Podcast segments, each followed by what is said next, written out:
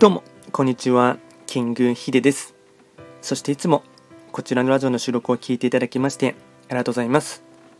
トレンド企画とは、トレンドと企画を掛け合わせました造語でありまして、主には旧世企画とトレンド、流行、社会情勢なんかを交えながら、毎月定期的にですね、運勢なんかについて簡単にお話をしております。で、今回ですね、やっていきたいテーマといたしましては、2023年11月の白く木星の運勢を簡単に紹介していきたいと思います。ただし11月と言いましても気学の場合暦は旧暦で見ていきますので具体的な日数で言いますと11月8日から12月6日までを指しますのでよろしくお願いいたします。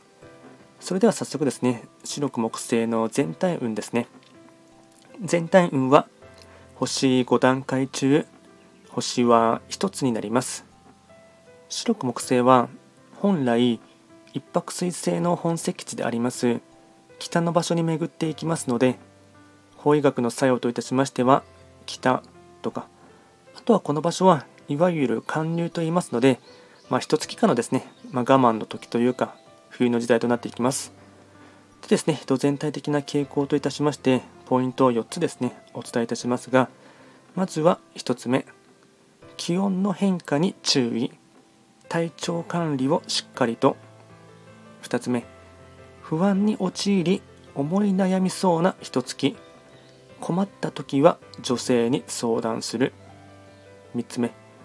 目的地を明確にして困難から逃げないことが大事。4つ目。家庭内で問題が起きるかも。ちゃんとお互いに話し合う。総じて問題は外にあるとは勘違いしないこと。内側を整える。これがですね大切なポイントとなっていきます。あとは会員行動ですね。こちらも4つお伝えいたしますがまずは1つ目。規則正しい生活を心がける。2つ目。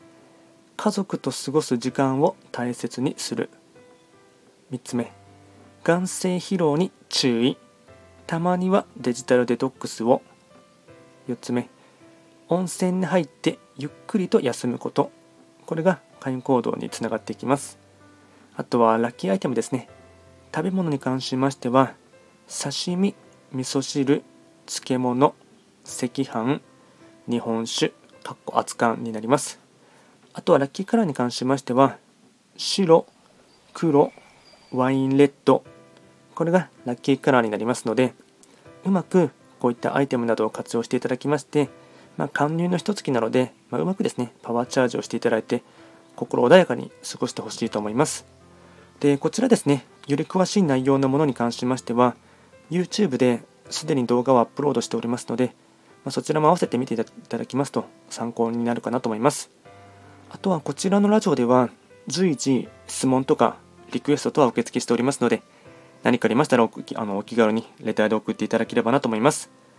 それでは簡単にですね、2023年11月、白く木星の運勢をお伝えいたしました。最後まで聞いていただきまして、ありがとうございました。